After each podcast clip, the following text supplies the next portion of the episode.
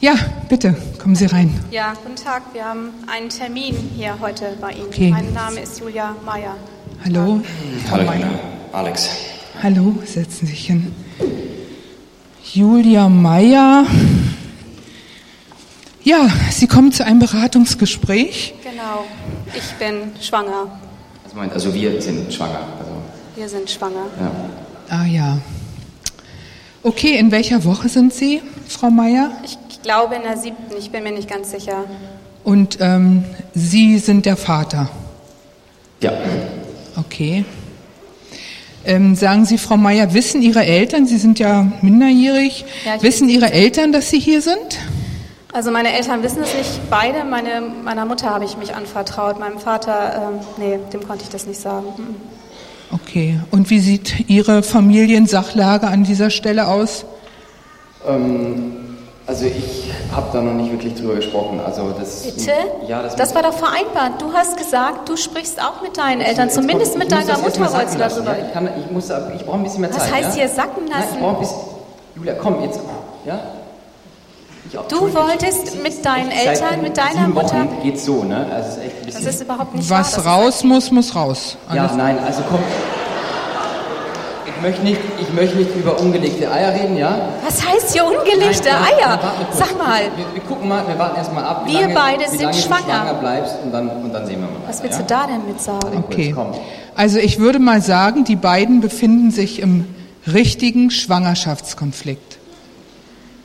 Ja, was hat das jetzt mit mir zu tun oder was hat das mit uns als Gemeinde jetzt zu tun? Schwangerschaftskonflikt. Ja, ich verstehe jeden, der jetzt sagt, ups, dieses Thema auch noch. Was, was hat das in der Gemeinde zu tun? Schwangerschaftskonflikt. Und dann noch bei Jugendlichen, bei unseren 14-jährigen ähm, lieben Teenagern und Jugendlichen. Ich will euch zwei kurze Begebenheiten erzählen aus meinem Leben. Einmal war ich in Bad Gandersheim zur Frauenkonferenz vor einigen Jahren und eine Frau sprach vorne davon, dass sie, bevor sie Christ wurde, zehn Abtreibungen hinter sich hatte. Und sie erzählte davon, dass Gott in seiner Güte ihr gezeigt hat, dass diese Kinder nicht weg sind, sondern dass die vor Gottes Thron stehen. Und das war eine Sache, die berührt hat. Aber was mich noch mehr berührt hatte, ich saß dazwischen und auf einmal ging überall Schluchzer los. Und von diesen 800 Frauen kamen circa 200 nach vorne, die abgetrieben hatten. Und ich habe gedacht, was ist denn mit dem Leib Christi los? Das kann doch nicht wahr sein. Die ganze Gemeinde, alle, alle Frauen fingen an zu weinen. Die einen, weil sie betroffen waren von dem Thema und die anderen, weil sie betroffen waren in ihrem Herzen, einfach traurig waren über diese Situation. Und die andere Situation, die mir begegnete, war, ihr wisst ja, dass ich Berlinerin bin und kurz bevor wir nach Bremen zogen, lud mich eine Freundin ein, in ein Café zu kommen. Und wir sprachen miteinander so ganz allgemein nochmal, bevor ich nach Bremen zog. Und sie sagte zu mir, Heidrun, ich muss dir was erzählen. Meine Tochter Julia, 17 Jahre alt, kam eines Tages zu mir ans Bett und sagte, Mama, ich bin schwanger. Die ganze Familie in der Gemeinde. Und dann sagte sie, Mama, ich möchte, ich möchte das Kind haben. Und dann sagte diese Frau, ein bisschen jünger als ich, drei Kinder großgezogen, auf keinen Fall wirst du dieses Kind bekommen. Du musst studieren, deine Ausbildung machen. Ich werde dein Kind nicht großziehen. Ich habe drei Kinder großgezogen. Und diese Frau ist mit ihrer Julia in eine Abtreibungsklinik gegangen und dieses Mädchen musste ihr Kind abtreiben. Ich hörte mir diese Situation an und sagte zu der Mutter, sag mal, warum hast du mir das damals nicht erzählt? Und dann sagte sie, wenn ich dir das erzählt hätte, würde das Baby heute leben. Und das war für mich so ein Punkt, dass ich gedacht habe, ja, okay, so soll es sein. Wann immer mir Frauen begegnen in einer solchen Situation, ich möchte ihnen helfen. Ich will ihnen Mut machen, ihre Kinder zu bekommen. Und jetzt darf ich das hier in Bremen sogar hauptberuflich tun. Und ich bitte Trixie, mal ein paar Details zu erzählen, wie wir das machen. Ja, so betroffen, wie ihr jetzt hier uns anguckt und man merkt auch die Betroffenheit irgendwie, die hier so rüberkommt. So betroffen sind auch die Schüler, denen wir genau das, was Heidrun gerade erzählt hat, auch erzählen. Also das, was ihr hier gerade erlebt habt, so dieses kleine Anspiel, die Geschichte von der Julia, die es wirklich gibt. Das sind Themen, die wir in unserem Schulprojekt den Schülern mit auf den Weg geben. Wir, das sind Christopher Ammann, er ist Schauspieler am MOX, Heidrun Kruse und meine Wenigkeit. Wir haben ein Konzept entwickelt für Schüler in Klasse 9 und 10, ein Stundenprojekt zwischen vier und sieben Schulstunden, in dem es genau um die Themen geht, die ihr da genau noch seht. Und wir haben gesagt, wir arbeiten in einer Einrichtung, die sich genau um Frauen kümmert, die ein, kümmert, die ein ähm, Ja zu ihrem Kind gefunden haben, ein Mutter-Kind-Haus, wo Frauen Kinder bekommen, betreut werden, neuen Mut fassen das ist toll und das ist richtig und wichtig, aber eigentlich müssen wir noch viel früher ansetzen. Eigentlich müssen wir präventiv arbeiten. Und das ist genau der Ansatz, den wir haben, dass wir in Schulen unterwegs sind, dass wir äh, mit jungen Menschen ins Gespräch kommen über ihre Sexualität, über das Thema Verhütung. Wir sind ähm, manchmal sehr schockiert, wie wenig aufgeklärt unsere Jugend ist. Und ähm, ja, wir wollen einfach ähm, ein bisschen wachrütteln und wir haben bis jetzt 16 Klassen unterrichtet und haben ein sehr gutes Feedback bekommen, sowohl von Schülern als auch von Lehrern. Und unser Appell hier heute Morgen ist auch an Lehrer, die hier sind. Also wenn ihr uns einladen wollt, wenn ihr Interesse habt an unserem Schulprojekt, ich habe Flyer mitgenommen, sprecht uns hinterher nochmal an nach dem Gottesdienst. Wir kommen gerne, stellen uns nochmal vor und würden gerne zu euch in die äh, Schulen kommen, in eure Klassen kommen. Ja, also man kann da echt was lernen. Ich wusste vorher nicht, wie der weibliche Zyklus funktioniert. Jetzt weiß ich es ungefähr. Ähm, das ist ganz wichtig, äh, für Frauen sowieso, aber auch für die Männer, dass die da Bescheid wissen. Ne? Also es ist echt ein Abend, der ähm, vor allem auch äh, möchte ich junge äh, Männer ermutigen, dazu kommen. Man sieht das da nicht. Das Ganze findet statt am 2. November. Ich sage es nochmal, ne? stimmt, 2. November, 18 bis 21.30 Uhr und ähm, ab 14 Jahren, aber wir hoffen, dass natürlich auch Leute kommen, ähm, Anfang 20, Mitte 20, Ende 20. Ähm, ist genauso spannend. Und natürlich fragt man sich, ach, was hat das jetzt mit mir zu tun? Ich bin selber in keinem Schwangerschaftskonflikt und habe auch nicht vor, in einen zu kommen. Es gibt aber vielleicht in deinem Umfeld Leute, die so einen Konflikt austragen. Und da ist es gut, wenn sie jemanden haben, wie dich zum Beispiel, der dann dazu was sagen kann, der die Leute ermutigen kann. Ähm, und ihr seid auch herzlich eingeladen, Freunde, Freundinnen einzuladen. Es wird ein sehr informativer, aber auch spannender Abend werden. Und ich hoffe, dass ganz viele Leute kommen. Nicht wahr, Kathi? Jo, alles klar, vielen Dank. Ich möchte noch eine besondere Einladung aussprechen. Es ist mir jetzt so eingefallen, weil ich euch hier so sehe. Im ersten Johannesbrief steht, wenn wir unsere Sünden bekennen, dann ist Gott treu und gerecht, dass er uns vergibt. Im Jakobusbrief steht, wenn wir einander unsere Sünden bekennen, dann werden wir heil. Und vielleicht sitzt hier eine Frau, die einen Schwangerschaftskonflikt erlebt hat und ihr Kind abgetrieben hat. Und unsere Einladung ist, kommt nach dem Gottesdienst zu irgendjemandem, dem ihr vertraut und erzählt das. Gott ist gnädig und liebevoll und drückt euch an sein Herz.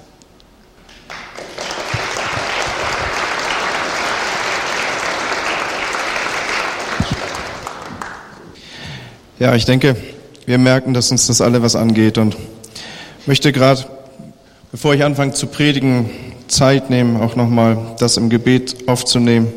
Und Herr, so beten wir, dass dieses ein Ort, wie schon ausgerückt ist, von dem Leben ausgeht und wo Vergebung da ist und wo Orientierung da ist, Herr, das Seminar, was hier angekündigt wurde. Ich bitte dich, Herr, dass es für Menschen zu einem Ort des Lebens wird.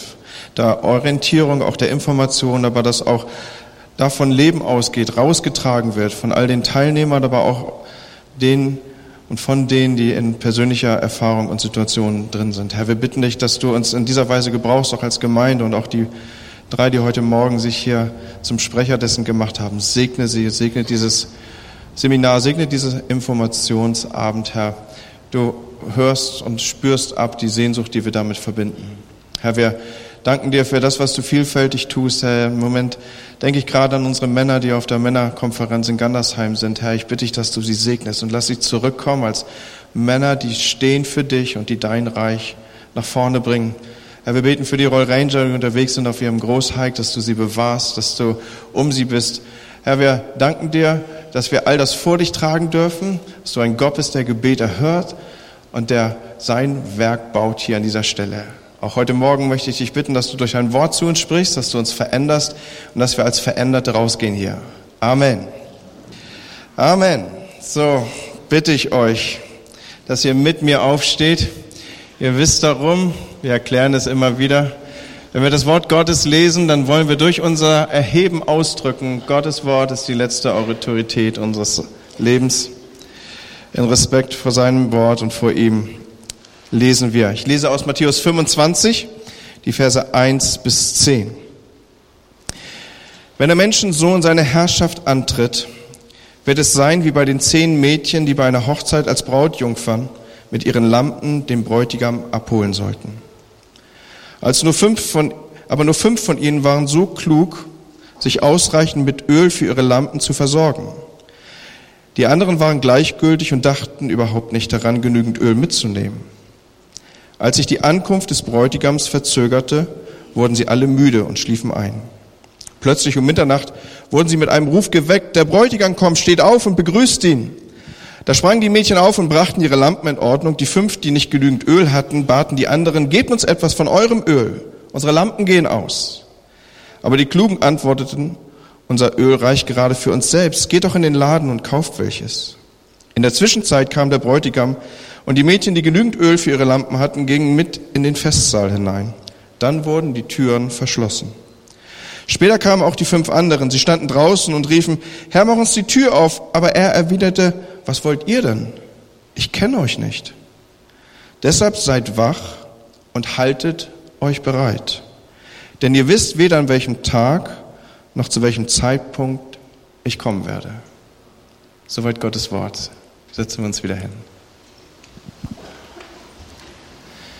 Nun, die Szene ist irgendwie spannungsgeladen hier. Ich weiß nicht, mir selber ist sie natürlich vertraut von Kindheit an, weil ich in einer Gemeinde aufgewachsen bin. Ich bin dort reingetragen worden, schon zu einem Zeitpunkt, wo ich noch gar nicht des Laufens mächtig war. Ein spannender Moment wird hier in dieser Geschichte entwickelt. Man wartet auf den Bräutigam. Also mein Erfahrungshorizont als Pastor ist der, dass man meistens auf die Braut wartet, aber hier zu biblischen Zeiten war das vielleicht noch so rum. Was für ein spannungsgeladener Moment. Versetzen wir uns kurz in die Szene. Alles wartet, alles schaut auf die Tür, da soll was aufgehen. Bald wird er kommen. Wann wird sie kommen in diesem Kontext, den wir hier betrachten? Wann wird er kommen? Und wir spüren etwas von dieser Spannung, die beim Warten entsteht und auch ein wenig diese Vorfreude auf das auf uns zukommende Fest. Auch das mag und kann man aus diesen Zeilen herauslesen. Aber das Geheimnis hat eben auch so diese ernste Seite hat eben auch so dieses, wo einem so das ein oder andere innerlich ersterben will und wo man sagt, ups, das ist nicht nur lustig hier. Denn es spricht hier explizit eben auch von dem Moment, wo etwas zu spät sein kann. Und das hat was Erschreckendes, das löst in mir so eine Art Grummeln aus, dass ich denke, naja, vielleicht hätten, warum könnten die nicht teilen, die, die genug dabei haben? Oder dieses Finale, die Tür ist zu, kann man nicht nochmal, und wenn man sich doch nun vorbereitet hat, wenn man alles gegeben hat, wenn man extra nochmal los war, man hat versucht noch was zu bekommen, man hat vielleicht das, was als Mangel erkannt war, versucht noch an anderer Stelle irgendwie zu reparieren, Gäbe es nicht noch die Möglichkeit, die Tür nochmal aufzustoßen? Und ist nicht die Antwort relativ kühl? Ist sie nicht fast kalt? Ist sie nicht irgendwie abstoßend? Eine richtig kalte Abfuhr, ich, ich kenne euch nicht? Ist das nicht unbarmherzig? Was macht das mit meinem Gottesbild? All das sind so Fragen, die in mir aufstehen, wenn ich mich damit beschäftige. Und man, klar, man kann die klugen Jungfrauen, wie sie ja im Umgangs in der Umgangssprache heißen, in Schutz nehmen und sagen, also wenn ihr jetzt von eurem wenigen auch noch abgegeben hättet, dann wäre es am Ende dabei und darauf hinausgelaufen, dass keiner von euch irgendwie ausreichend Öl dabei gehabt hätte. Dann wäre irgendwie der Bräutigam im Dunkeln durch die Gegend gezogen. Vielleicht hätte er gar seine Braut verfehlt oder wie immer man das weiterspinnen mag. Ein Braut Brautjungfernzug zusammen mit dem Bräutigam auf dem Weg zur Braut und das Ganze im Dunkeln. Völlig undenkbar in damaligen Tagen. Oder man hätte noch andere Argumente aufrufen können. Vielleicht die, die sagen, naja, irgendwann muss ja mal was beginnen, dann geht die Tür eben zu. Oder irgendwann sind mal Plätze besetzt. In damaligen Tagen hat man die, die da waren, geladen, reinzukommen. Und irgendwann waren die Plätze dann eben besetzt. Irgendwann wurde die Tür geschlossen, die Band oder Kapelle oder was auch immer man, da aufrufen kann, die Fingern zu spielen. Und irgendwann wurde aus dem, was eben noch offen war, zu dem eingeladen war, durch die, was eben noch etwas abbildete, wo man durch die Gassen, wo man durch die Stadt zog und jeder, der wollte, konnte sich anschließen. Es gab den Moment, wo das zur geschlossenen Gesellschaft wurde. Und die Tür war eben zu. Also bei aller Einsicht, die wir finden könnten, bei all dem, wo wir sagen können, ja, da muss man doch Verständnis für aufbringen, ja, das gibt gute Argumente, warum nicht geteilt wurde hier kommen wir irgendwie nicht drum herum, dass diese Geschichte was Erschreckendes hat. Es gibt irgendwann ein zu spät. Und es gibt irgendwann einen Unterschied. Am Ende gibt es einen Unterschied. Und dieser Unterschied ist relativ leicht zu markieren. Es gibt einen drinnen und es gibt einen draußen. Und draußen sind die Leute, die auch gern beim Fest dabei gewesen wären. Drinnen die, die entsprechend vorbereitet waren. Draußen die, die auch gerne dabei gewesen wären die sich auch auf den Bräutigam freuten, die auch sich aufgemacht hatten, die auch alles mitgenommen hatten, die eine Lampe dabei hatten, die das Zuhause verlassen hatten, die sich auf die Straße bewegt haben, die dem Zug gefolgt sind, aber am Ende nicht dort angekommen sind, wo sie sein wollten. Und ich stehe heute Morgen vor euch mit einer relativ ernsten Botschaft, Leute. Nämlich die, dass es am Ende Menschen gibt, die draußen stehen. Und noch einmal deutlich gemacht, im übertragenen Sinne das Bild hier gebraucht, das sind Menschen, die Jesus kannten. Das sind Leute, die ihm gefolgt sind. Das sind Leute, die von ihm gehört hatten. Das sind Leute, die sich aufgemacht haben. Das sind Leute, die gewartet haben, die gesagt haben, ich will dabei sein.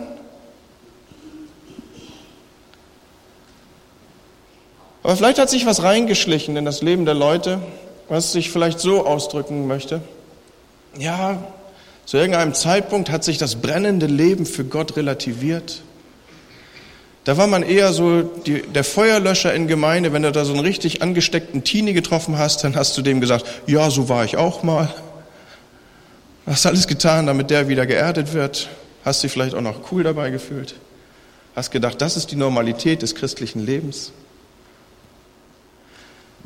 Jemand, der Jesus auch kannte, der die Wiederkunft erwartet hat, aber jetzt vielleicht in einem Modus unterwegs ist, der sich darüber definieren lässt, bisher lief alles gut, wird es doch weiter gut laufen. Bloß keine Aufregung, alles halb so wild, auch im Reich Gottes wird mit Wasser gekocht.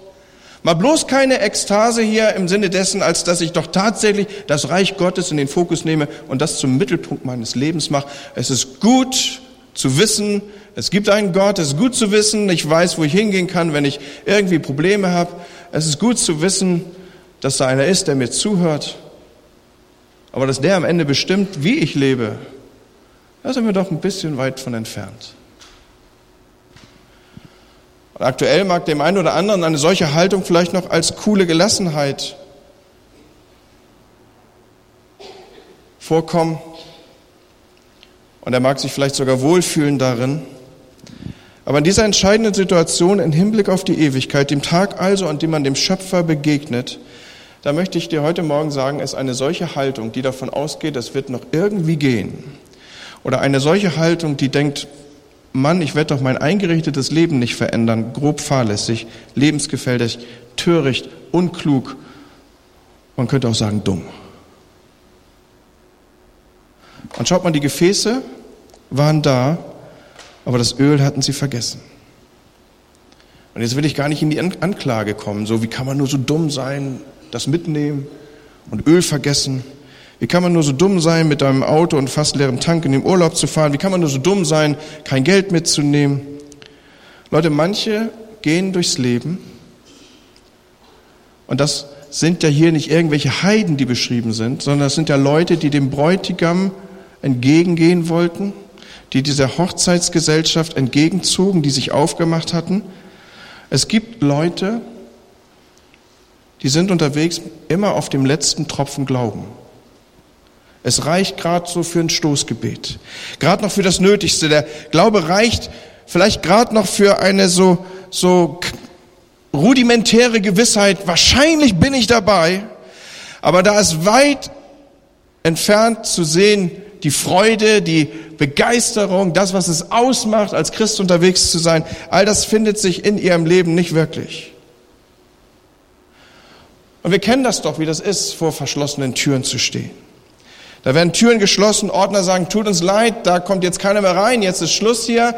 Der Gottesdienst hat begonnen. Ich habe, als ich darüber nachdachte, so gedacht, also wenn wir hier diese Sitte leben würden in hoher Disziplin und wir würden den Gottesdienst schließen, wenn der Gottesdienst beginnt, ja, dann hätten wir weite Auswahl an Plätzen.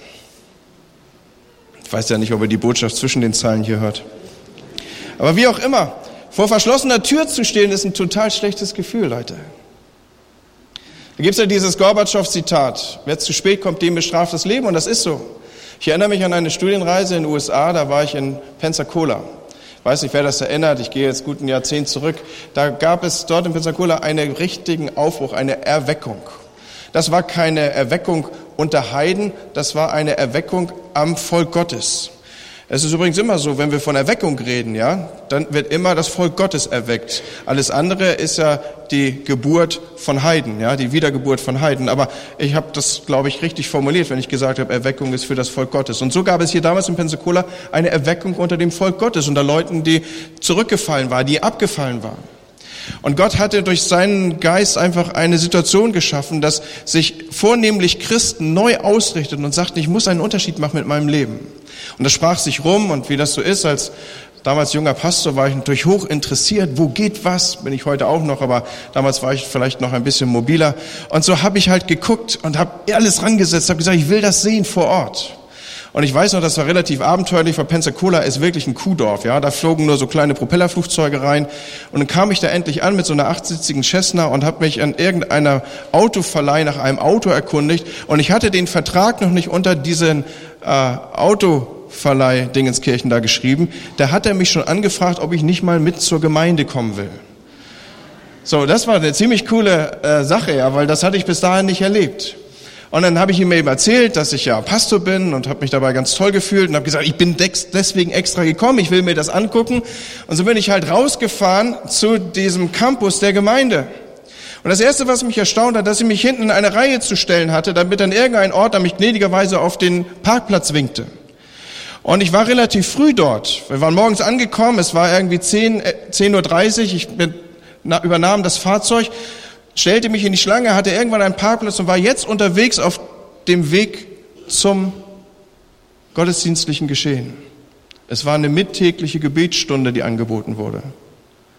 Und ich stellte mich in eine Schlange, die war ungefähr von hier bis hinten, wo bei uns die Treppen raufgehen zur Straßenbahn. Und ich dachte, wie kann das sein? Hunderte von Leuten standen vor mir. Einige hatten übernachtet, so habe ich hinterher rausgehört. Die waren mit, mit Schlafsäcken gekommen, hatten sich vor die Tür gelegt, alles nur damit sie zur 12 Uhr Gebetsstunde im Haus sein können. Könnt ihr euch vorstellen, dass das ein Kulturschock der besonderen Art für einen deutschen Pastor war?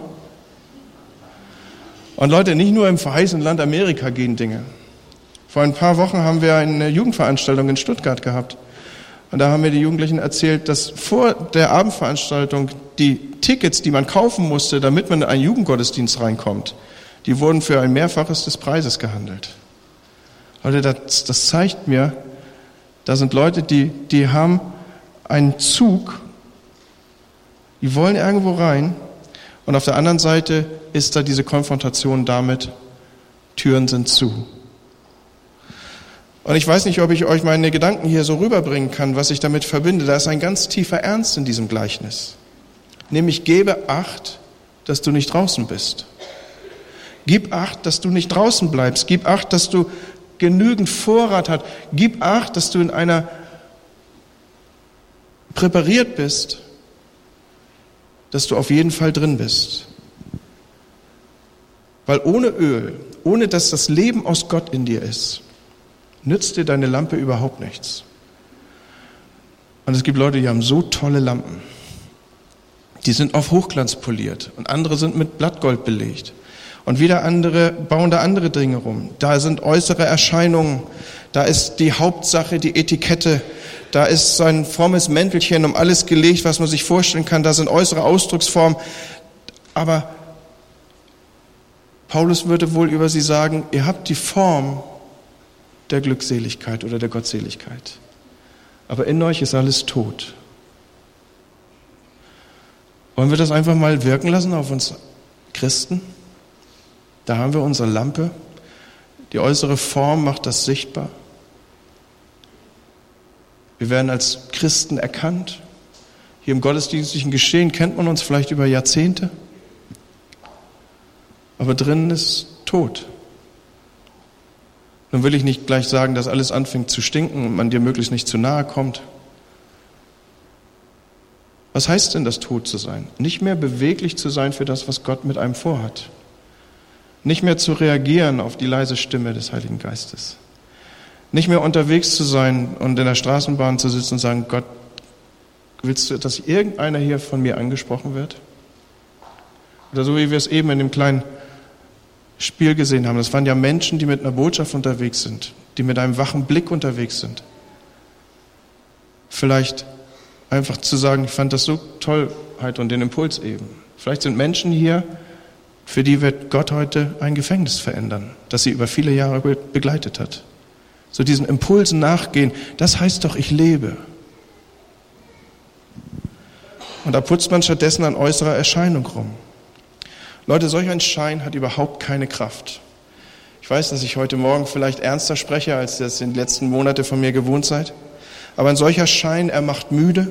Ein solcher Schein, er macht gleichgültig. Ein solcher Schein, er beeinflusst nur die äußere Form, er verwischt den Ernst der Lage. Man macht vielleicht alles mit, aber es ist nicht das Eigentliche und das Herz, der persönliche Glaube ist längst zum Schein geworden. Freunde, ich glaube, dass hier der Grund dafür liegt, warum so viele Christen müde sind. Weil das Leben in ihnen nicht mehr pulsiert. Und viele Menschen auch in einer Gemeinde leben längst in einer geistlichen Energiekrise oder um es in dem Bild zu sagen, das ich hier heute Morgen für uns verwende, die leben in so einer geistlichen Ölkrise. Der persönliche Glaube, die Intensität der Beziehung zu Jesus, die ist nicht ausleihbar. Die kriegst du nicht aus einer, einem Moment, wo du dich so kurz auftankst vielleicht aus dem Affekt der Begeisterung heraus und dann, das, das ist so ein Schubs, so ein Gottesdienst ist vielleicht so ein Schubs, aber der wird nicht viel weiter reichen, als bis du Montagmorgens aus dem Bett steigen musst. Und dann brauchst du in dir eine andere Quelle, dann brauchst du in dir einen anderen Antrieb und etwas, was aus dir selber heraus das Leben gestaltet. Gottesdienst kann nur Plattform sein, dich in dieses Leben zu führen. Aber dann musst du anfangen, es aus und in dir selber zu suchen und zu leben. Jesus selber sagt, wir leben nicht vom Brot allein, sondern aus dem, was von Gott ausgeht. Das Bild dafür ist ja Manna. Das wisst ihr, es ist euch vertraut. Ich spreche hier zu Christen im weitesten Sinne. Das Bild, was ich hier benutze, ist, dass ich euch sage, wir leben von dem Brot, von dem lebendigen Brot, von dem, was Jesus für uns abbildet. Und erinnert ihr euch, wie das Brot zu suchen war, aus dem man lebte? Es war nicht haltbar, es war nicht konservierbar, es verdarb einem, wenn man es versuchte zu horten. Es musste was täglich Frisches sein und man musste dazu aus dem Lager rausgehen. Das heißt, sich aus der Alltagsroutine raussetzen, rausgehen, sammeln. Und in diesem Bild des Sammelns ist ein weiteres drin verbunden. Man musste auf die Knie gehen zum Sammeln. Was will ich denn damit sagen? Dein geistliches Leben das nicht abbildet, dass du auf den Knien bist, dass du sammelst für dich, Du wirst nicht aus Konserven überleben können. Du kannst das nur persönlich für dich nehmen. Wie also stelle ich mich ein als ein vernünftig Wartender? Wie also bin ich unterwegs als jemand, der am Ende drin sein möchte? Was muss ich tun, damit ich ankomme und die Party mit mir beginnt? Ich habe so zwei, drei Punkte, die ich euch sagen möchte an dieser Stelle. Das eine ist, stell dich darauf ein, dass es länger dauern kann, als du denkst. Das Kommen des Bräutigams kann sich hinziehen. Die Wiederkunft Jesu lässt sich nicht in kurzen Zeitraum bemessen. Es heißt hier, als sich die Ankunft des Bräutigams verzögerte, wurden sie alle müde und schliefen ein. Offensichtlich hatte man früher damit gerechnet, mit der Ankunft gerechnet. Die Warterei bis Mitternacht, dass die so lang gehen sollte, die war vielleicht auch nicht unbedingt absehbar. Aber die klugen Jungfrauen, die hatten ausreichend Öl mit dabei, so dass auch eine späte, verzögerte Ankunft nicht unbedingt Unmöglichkeit für sie abbildete. Und nun weiß ich auch, dass schon Paulus geglaubt hat, dass zu seiner Zeit Jesus wiederkommen würde. Wenn ich in die deutsche Kirchengeschichte, die internationale mal ausblende, hineinschaue, dann sehe ich auch dort, dass es immer wieder Menschen gab, die fest davon überzeugt waren, in ihrer Generation würde Jesus wiederkommen. Da gibt es diesen Albrecht Bengel, manch einem bis heute bekannt, 1687 bis 1752 hat er gelebt, ein württembergisch frommer Theologe, der ganze Landstriche erweckt hat.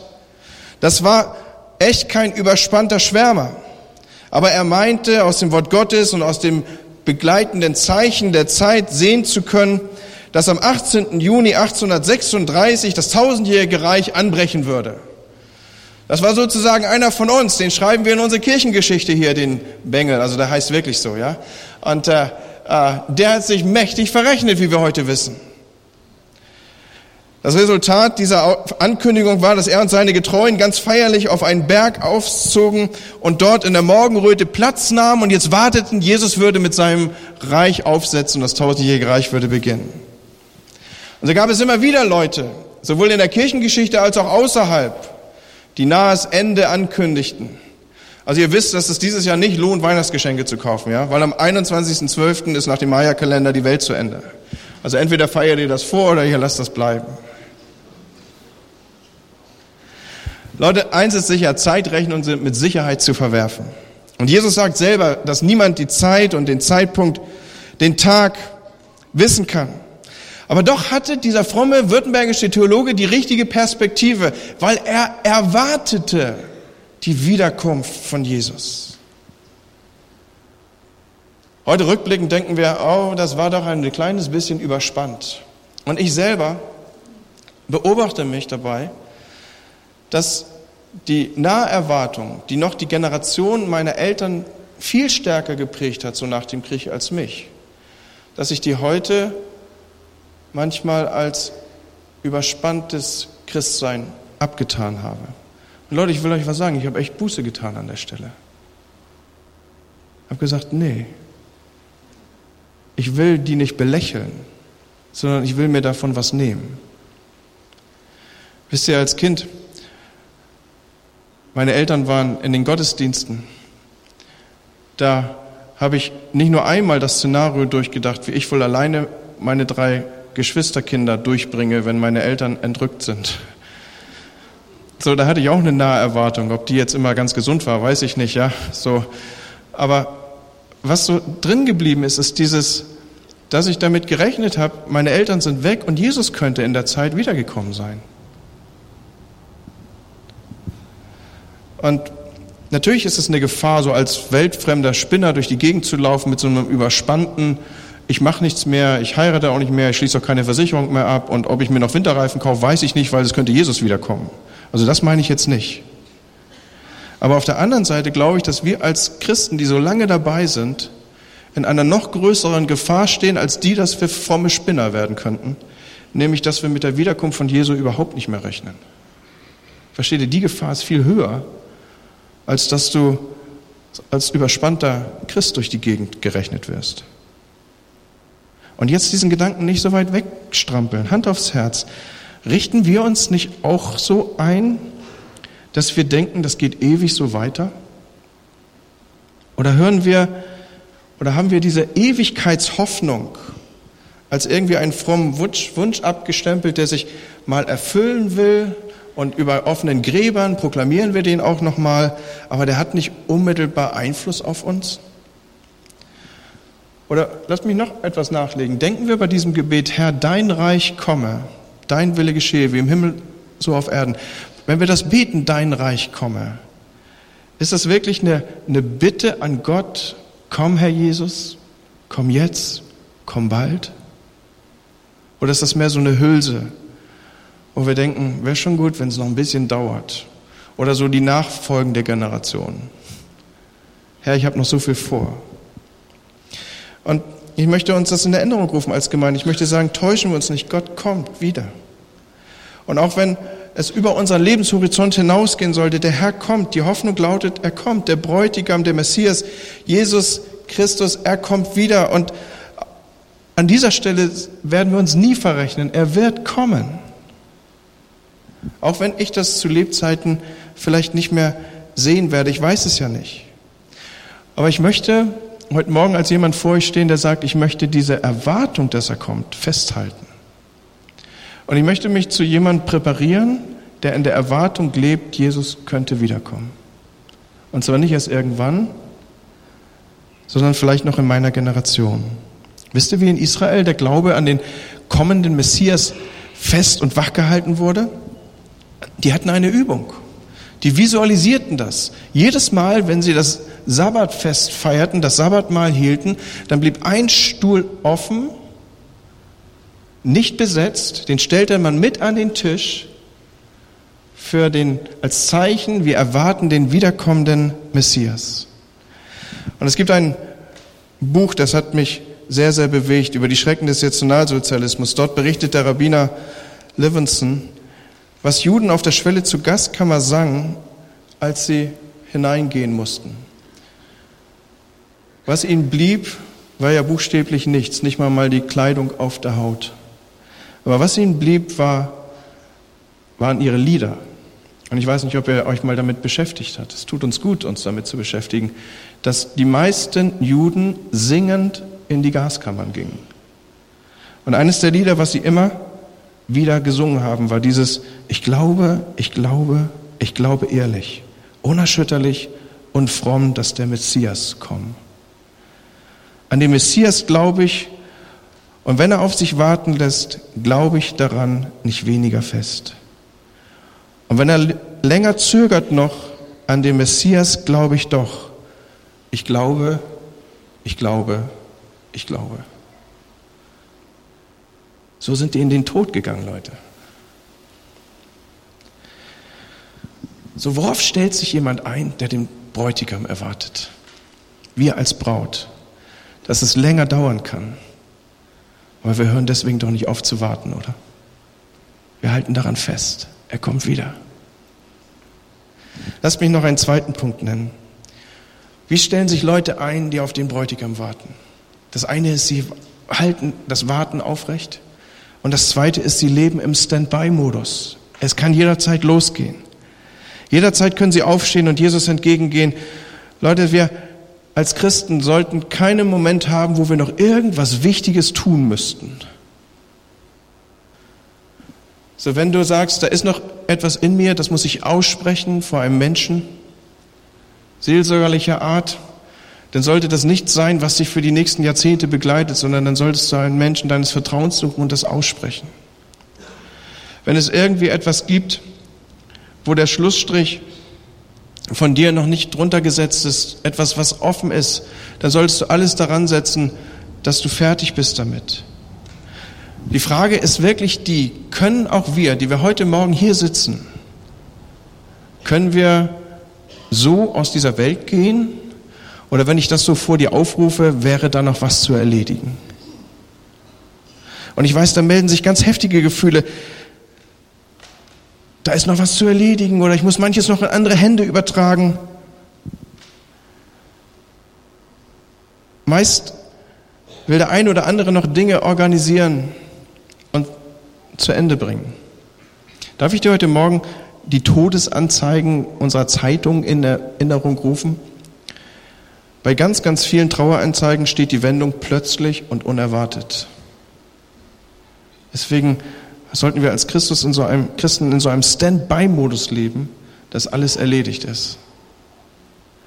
So habe ich mein persönliches Leben in Ordnung, habe ich Frieden mit Gott, habe ich Frieden mit meinem Nächsten. Psalm 90 sagt, lehre uns bedenken, dass wir sterben müssen, damit wir klug werden. Hier haben wir wieder dieses Kluge von den klugen Jungfrauen. Und am Ende wird sich zeigen, ob wir klug waren.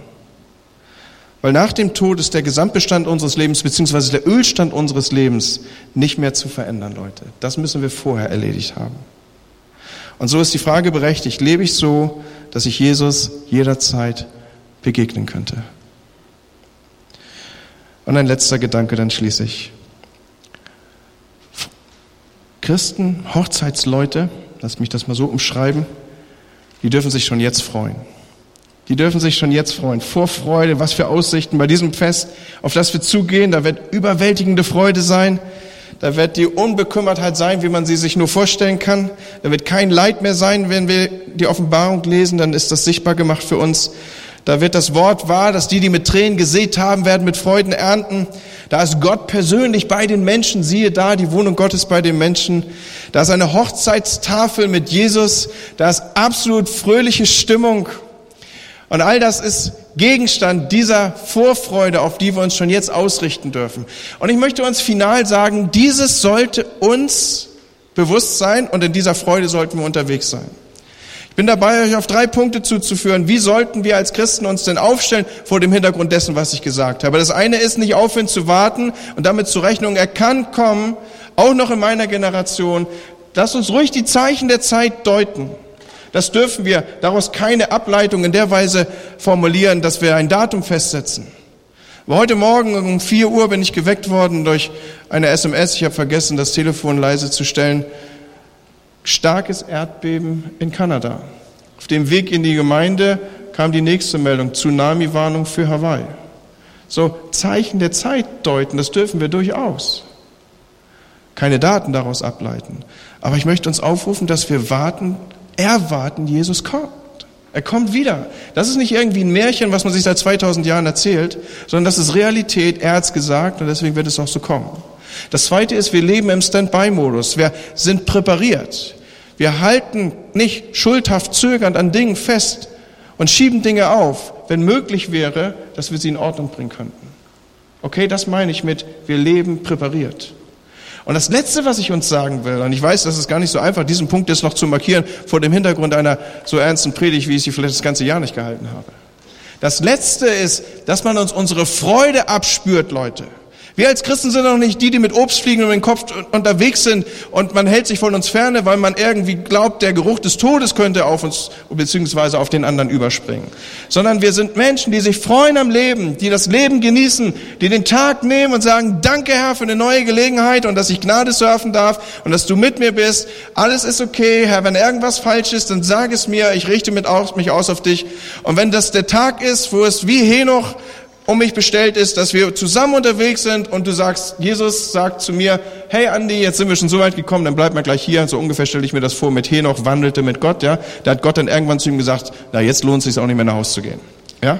Und so kam das, dass Henoch dann eben gleich da geblieben ist. Stell dir vor, das ist dein Tag. Du bist mit Jesus unterwegs und Jesus sagt, Mensch, komm, bleib doch gleich hier. Dann soll uns doch das abspürbar sein, diese Freude.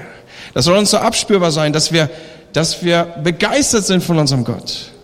Dass er uns lebt und dass da eine Freude ist. Ich habe in diesem Zusammenhang eine Textstelle gefunden, die möchte ich euch nicht vorenthalten. Sie findet folgende Aussage. Denn Gott ist es, der euch sowohl das Wollen als auch das Vollbringen wirkt nach seinem Wohlgefallen. Wir befinden uns im Philipperbrief. Tut alles ohne Murren und Bedenken, damit ihr unsträflich und lauter seid, untadelige Kinder Gottes inmitten eines verdrehten und verkehrten Geschlechts, unter welchem ihr leuchtet als Lichter in der Welt. Also hier wird erstmal markiert, wir sind Lichter in der Welt.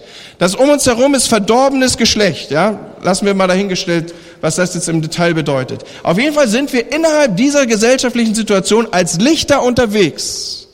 Und was zeichnet uns aus? Dass wir nicht rummeckern, Leute. Tut alles ohne Murren. Und wir sind auch nicht die, die immer Bedenken haben. Ja, aber, ach nö, schlimm. Sondern wir sind die, die per Definition das Übernatürliche mit sich führen. Die sagen ja, wenn du nicht weiter weißt, ich glaube an Wunder. Wenn Dinge sich nicht erklären, dann sagen wir ja, aber geht doch. So sind wir unterwegs und wir stehen an der Bushaltestelle und wir pfeifen, während alle anderen frieren. Ja, wir, wir sind unterwegs an Stellen und wir proklamieren, wo alle anderen sagen, geht nicht. Und wir stimmen nicht mit ein, dass alles den Bach abgeht. Und wir sagen, im Reich Gottes geht was und es ist eine herrliche Zukunft und Gemeinde baut sich auf und sein, der, die, die Pforten der Hölle werden nichts überwältigen. Wir sprechen positiv, wo andere negativ reden. Und nur das macht uns schon zu Leuten, das lässt uns aber sowas von auffällig sein, ja, dass die Leute denken, was bist du denn? Und wie bist du denn unterwegs? So, was ich sagen will, ist, drei Punkte nimmst du mit von heute Morgen. Nummer eins, wenn es irgendwie geht, hast du immer einen leeren Stuhl am Tisch.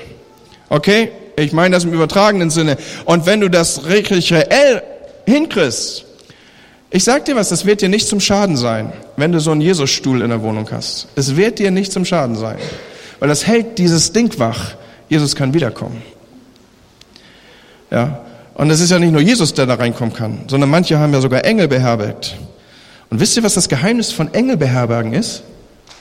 Soll ich euch das sagen? Das geht nur, wenn man Leute einlädt. Sonst hast du überhaupt keine Chance, einen Engel zu beherbergen.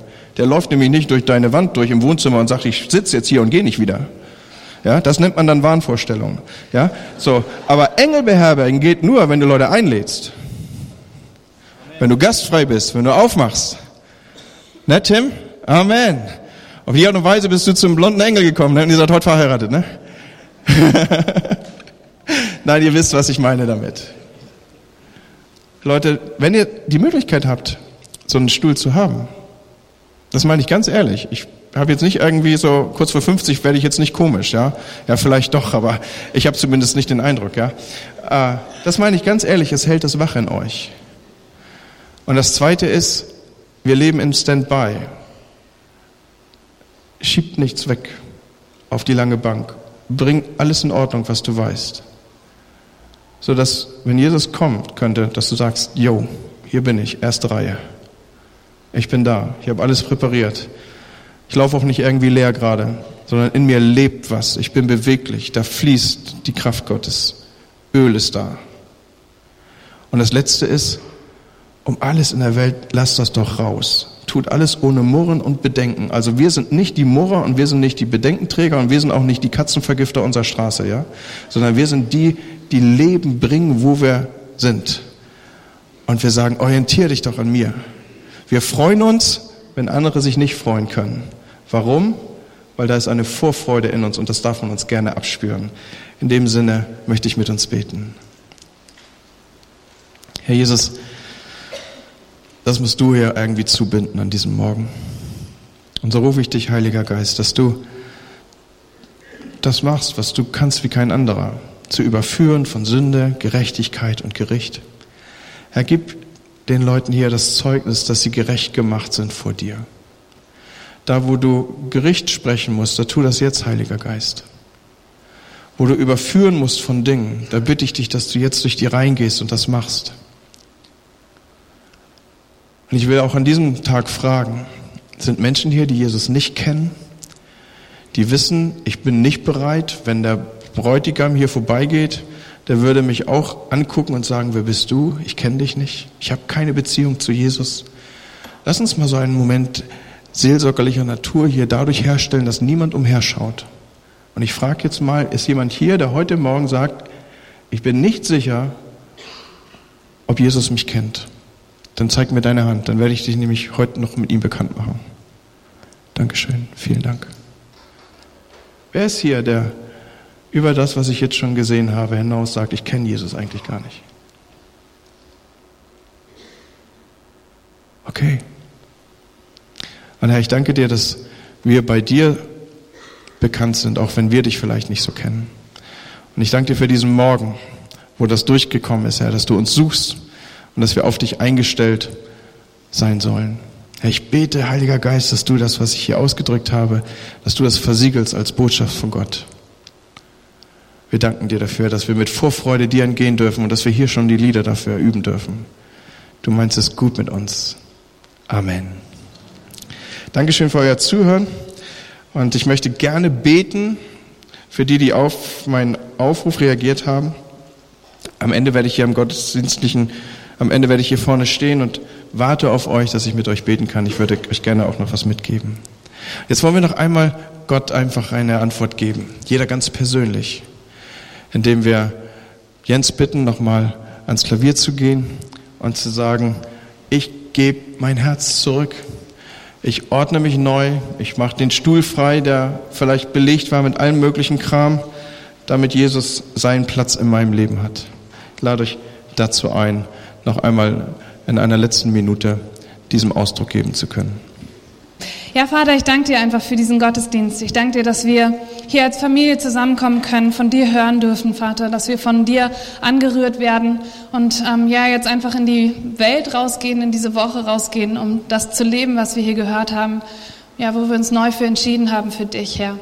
Bitte dich, dass du uns unter deinen Segen stellst, Vater, dass wir diese Woche mit dir leben, ja, und dass wir ja ein Licht sind und Salz sind für diese Stadt. In deinem Namen, Vater. Amen.